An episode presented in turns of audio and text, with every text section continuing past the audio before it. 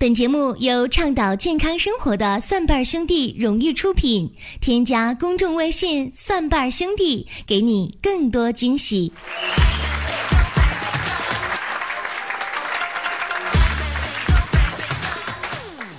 朋友们呐，林哥呢是一个特别爱琢磨事儿的人啊，就大脑子闲不住，总是会想很多的这个问题。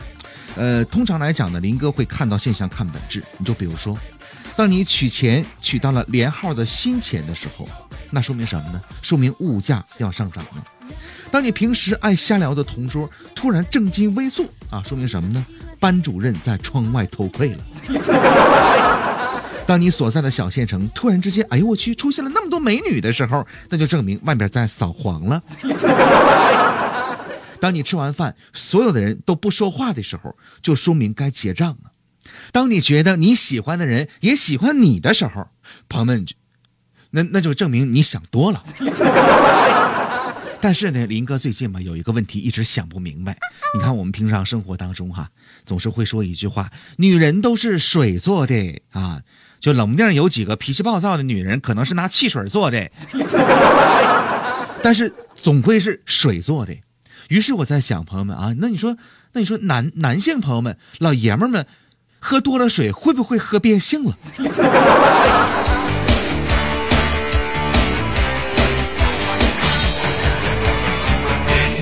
反正这事儿林哥是没想明白，就为什么会想起这个话题呢？就源于咱们今天的话题的这个主题啊，说什么呢？我们在喝水的时候，你看总得烧开水，对吧？那水。烧开多次啊，叫千滚水的话，对身体有害还是没害呢？咱们今天呢来说一说这个话题。相信可能说到这儿，很多朋友内心当中啊一定会有个答案了。呃，长辈总是说千滚水不好啊，多次沸腾的水不好，有致癌的物质，可能有百分之八十的朋友都会形成这么一个答案。那么究竟是不是这么回事呢？咱们慢慢的来说，先从几个实验的数据开始说起。科学家呢做了几组实验啊，首先第一个，加热二十五分钟水的过程当中，水在不同温度下亚硝酸盐的含量是多少呢？啊，根据数据呢，我们可以看到这个亚硝酸盐的含量呢是先升高后降低再升高，换句话说呢，在水六十九度的时候，这个数值呢大概是在呃零点零零一五这个单位，而到七十六度的时候呢，这个数值大概是在零点零零零七啊这样的一个单位，而到了九十五度的时候，这个数值呢已经上升到了零点零零二五。换句话说，在整个温度升高的过程当中，在呃温度达到了九十五度的时候，那么这个亚硝酸的含量是最高的啊。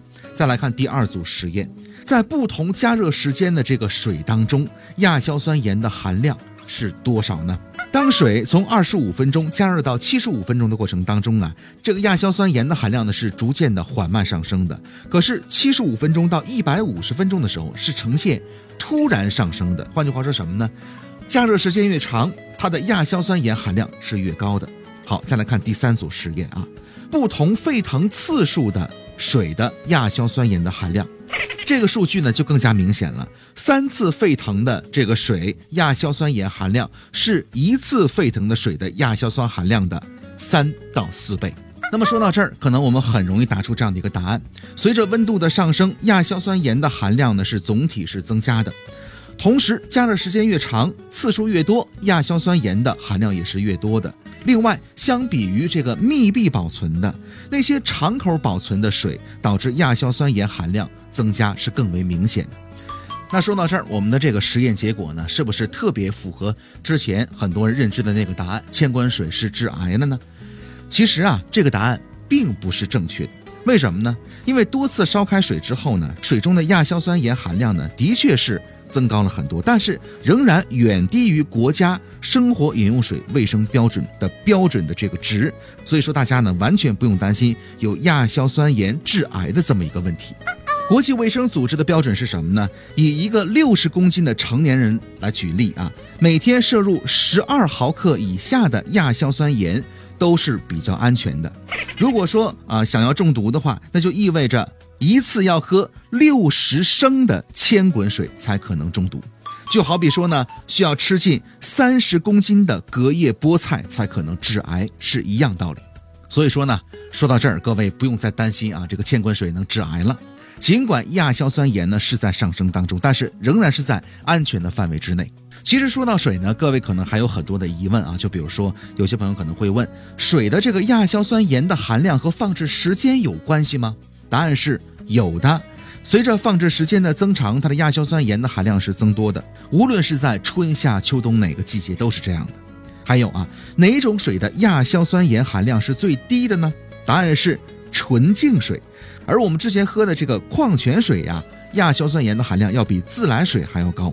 尽管说矿泉水当中某一些矿物质对身体有好处，但是它是有利有弊的啊。好，第三个问题，反复加热会增加水的硬度吗？答案是会的。好，第四个问题也是困扰林哥很久的问题，就就我们总说女人是水做的，那么男同志喝多了水会不会喝喝变性了？呃，欢迎大家就这个问题进行留言和讨论啊！也欢迎大家关注我们的公众微信账号，搜索“蒜瓣兄弟”，我们有健康养生的常识、互动的游戏，还有病例的语音回复解析。各位，等待着你们的精彩留言，我们下档节目继续来说，再会。